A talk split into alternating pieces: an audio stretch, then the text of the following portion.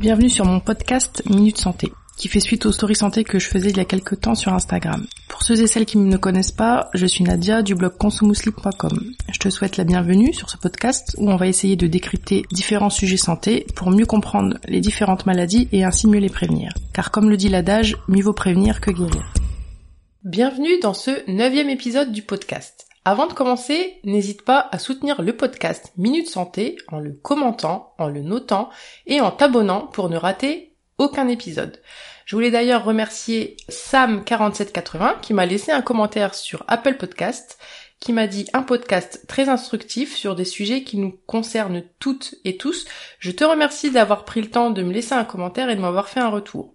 Dans ce nouvel épisode, on va aborder l'importance d'une activité physique pour sa santé en général, mais aussi pour gérer son stress, et voir ensemble quelles notions il faut envisager quand on décide de commencer une activité physique.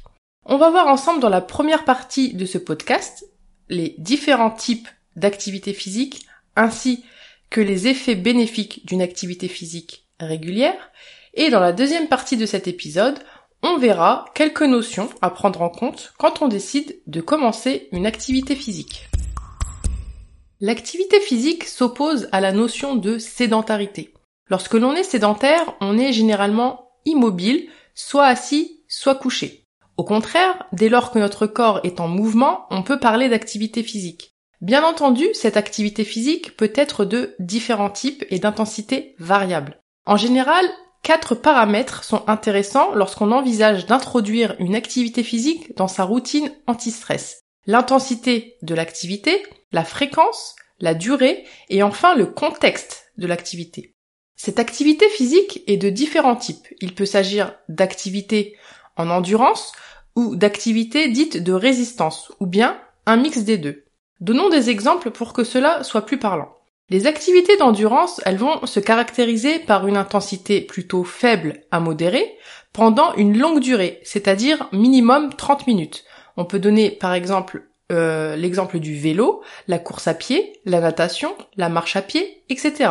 Ça va dépendre des personnes, bien entendu, mais par exemple ici, le rythme cardiaque et le rythme respiratoire vont augmenter de façon modérée et progressivement. Mais la personne peut ne pas transpirer du tout. Les activités de résistance vont-elles se caractériser par une intensité plutôt élevée pendant une courte durée? Par exemple, un sprint, du renforcement musculaire, etc., etc. Donc ici, l'accélération du rythme cardiaque sera plus nette et la personne va transpirer de façon systématique. Comme exemple d'activité alternant ces deux types d'activités en endurance et en résistance, on peut citer le football. Quand on est novice et qu'on veut introduire une activité physique, il est bien d'alterner entre les deux, c'est-à-dire entre activité d'endurance et activité de résistance, et toujours de façon adaptée à sa propre personne. L'intensité appropriée, elle peut se déterminer par un calcul tout simple. Tu peux faire une simple soustraction, 220 moins ton âge. Ça va te donner ce qu'on appelle la fréquence cardiaque maximale théorique. On a plein de gadgets de nos jours qui nous permettent d'évaluer notre fréquence cardiaque, et notamment pendant une activité physique, dont les fameuses montres connectées. Il peut être intéressant de les utiliser pour déterminer si l'intensité de ton exercice est correcte ou pas. Cette valeur que tu vas obtenir en soustrayant ton âge à 220, il faudra veiller à ne pas dépasser 50 à 70% de cette valeur. Voyons maintenant pourquoi une activité physique régulière est bénéfique. Je vous dis presque dans tous les épisodes, du podcast qu'une bonne hygiène de vie passe par entre autres une activité physique régulière. Une activité physique régulière, qu'est-ce que ça permet? Selon différentes études, une activité physique régulière permettrait de réduire la mortalité prématurée d'environ 30%. Elle permet une diminution des risques de survenue de cancer et notamment le cancer du sein et de l'endomètre chez la femme. Euh, petite parenthèse, le cancer du sein peut aussi toucher les hommes. Fermons la parenthèse. Le cancer de la prostate chez l'homme, le cancer colorectal ou encore des poumons. Une activité physique régulière permet également de, de, réduire le risque de survenue de maladies cardiovasculaires, c'est-à-dire les maladies du cœur, et ou des vaisseaux.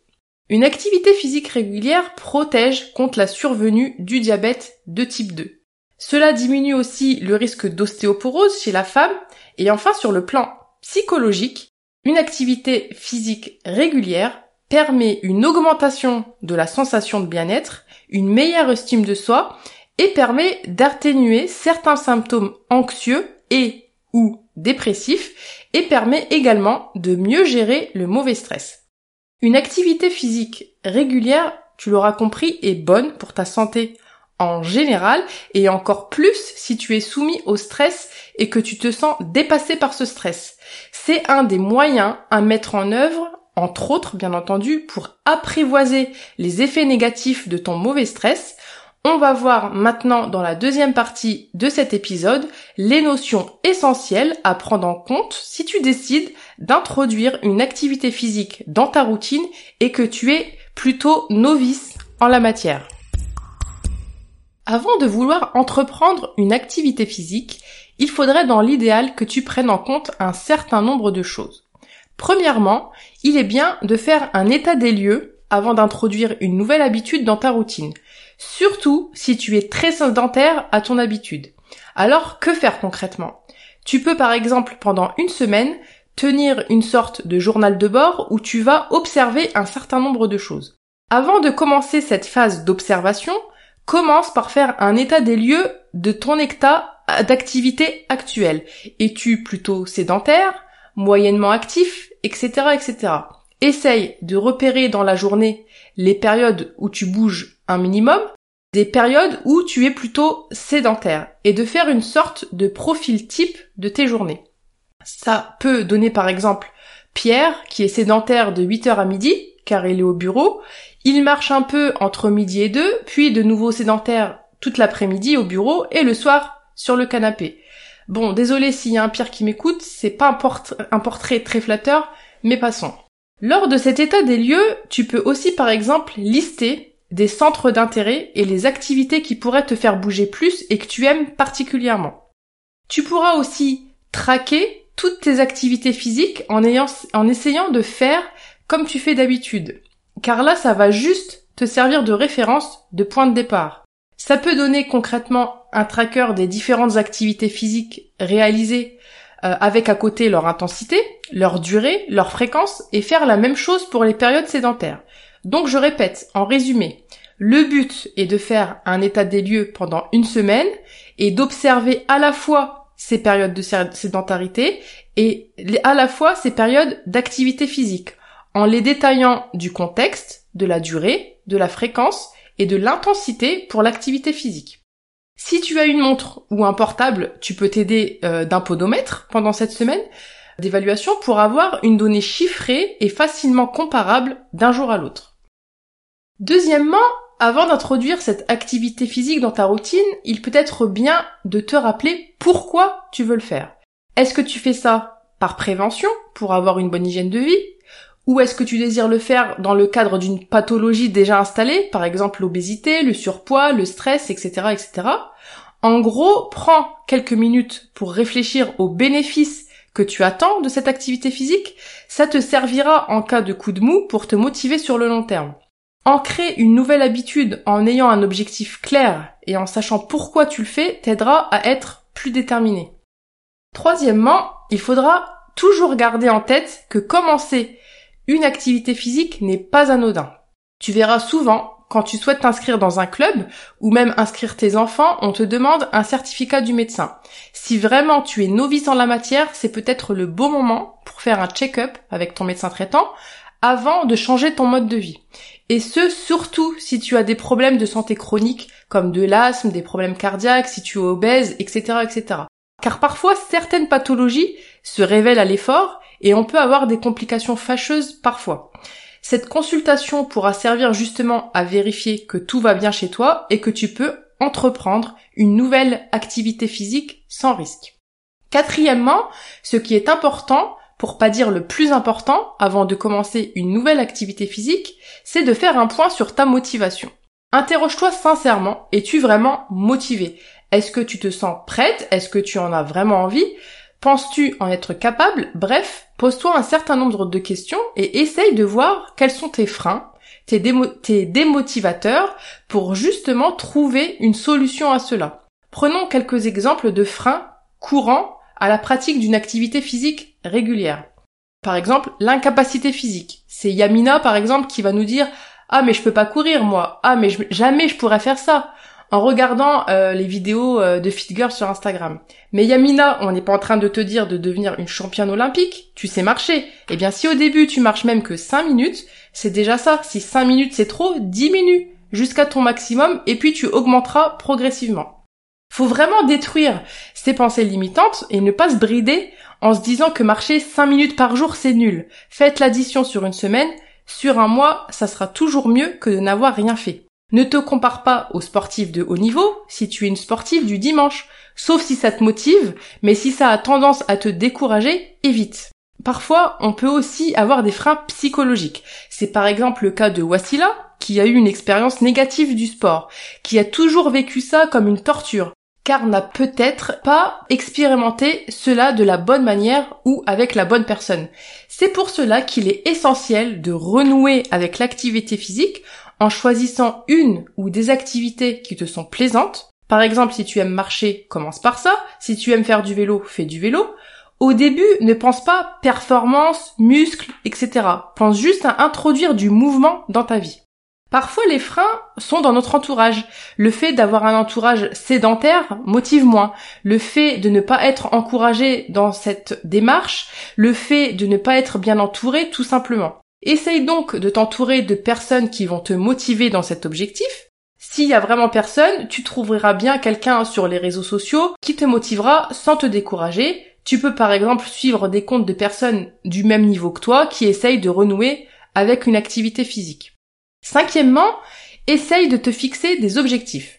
Des objectifs les plus personnalisés possibles à ta vie quotidienne, à tes goûts, etc. Tu peux découper tes différents objectifs en trois grands niveaux. Le premier niveau, si tu es complètement sédentaire, ça va être tout d'abord de lutter contre cette sédentarité. Tes premiers objectifs iront donc dans ce sens. Ça peut être par exemple si tu prends les transports en commun de descendre un arrêt avant et de marcher un peu plus que d'habitude. Le deuxième niveau, quand le premier sera dépassé, sera d'essayer d'augmenter ton activité physique chaque jour. Le podomètre dans ce cas-là peut être d'une grande aide. Tu peux essayer de te challenger en essayant chaque jour de faire plus de pas que la veille. Le troisième niveau, ça va être enfin de pratiquer une activité physique régulière et de l'ancrer dans ta routine. Mais on entend quoi par activité physique régulière? Je vais te donner quelques repères, et comme son nom l'indique, c'est pour te repérer. Ce ne sont pas des chiffres absolus, si tu fais moins ou si tu fais plus, c'est ok. Premier repère, une activité physique régulière, ça peut être par exemple 2h30 par semaine d'une activité d'endurance, d'intensité modérée, comme la marche rapide par exemple. Ça peut être découpé par exemple en plusieurs sessions de minimum 10 minutes, ça peut être 30 minutes par jour pendant 6 jours, etc., etc. Deuxième repère, ça peut être aussi 1h15 à 1h40 par semaine d'une activité physique plus intense, comme la course à pied, ou une association d'une activité physique d'intensité modérée et élevée, comme le HIT par exemple. Troisième repère, il est bien d'introduire dans le cadre de cette activité physique régulière au moins deux fois par semaine des activités de renforcement musculaire. Encore une fois, ce sont juste des repères pour les personnes qui n'ont aucune idée de ce que veut dire régulier. L'essentiel est de comprendre que si tu es novice, tu ne vas pas atteindre ces repères du jour au lendemain. Ça sera un processus progressif et il faudra y aller par palier comme on l'a vu avant. On a vu ensemble dans ce neuvième épisode l'importance d'une activité physique régulière dans son hygiène de vie pour être mieux adapté au stress et aussi pour éviter d'autres maladies comme les maladies cardiovasculaires, l'obésité, le diabète ou encore certains cancers. On a abordé les trois grandes familles d'activités, à savoir les activités d'endurance, les activités de résistance et les activités mixtes qui combinent les deux. On a vu également les quatre paramètres principaux à prendre en compte lors d'une activité physique, à savoir l'intensité, la durée, la fréquence et le contexte de l'exercice. Puis enfin, je t'ai donné quelques grands principes à prendre en compte avant d'entamer une activité physique si tu es plutôt novice en la matière. Premièrement, faire un état des lieux de tes habitudes en la matière. Deuxièmement, trouver ton ou tes pourquoi et sans cesse les enrichir. Troisièmement, consulter ton médecin traitant pour faire un bilan avant de reprendre une activité physique régulière. Quatrièmement, faire un point sur ta motivation et enfin, te fixer un ou des objectifs réalistes et motivants. Sache que l'activité physique est une part importante pour bien gérer ton stress. Je t'invite à réécouter le podcast sur comment se débarrasser de son stress. Je mettrai le lien en description de cet épisode.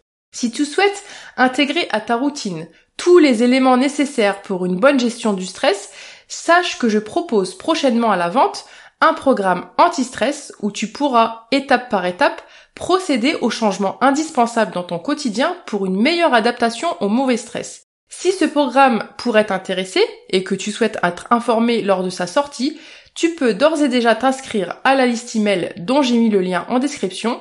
Tu pourras ainsi recevoir un mail pour te prévenir lors de sa sortie début novembre. Je te remercie d'avoir écouté cet épisode. J'espère qu'il t'a intéressé et qu'il t'a été utile. N'hésite pas à soutenir le podcast en le partageant et en parlant autour de toi. Je te dis à la prochaine fois pour un autre épisode.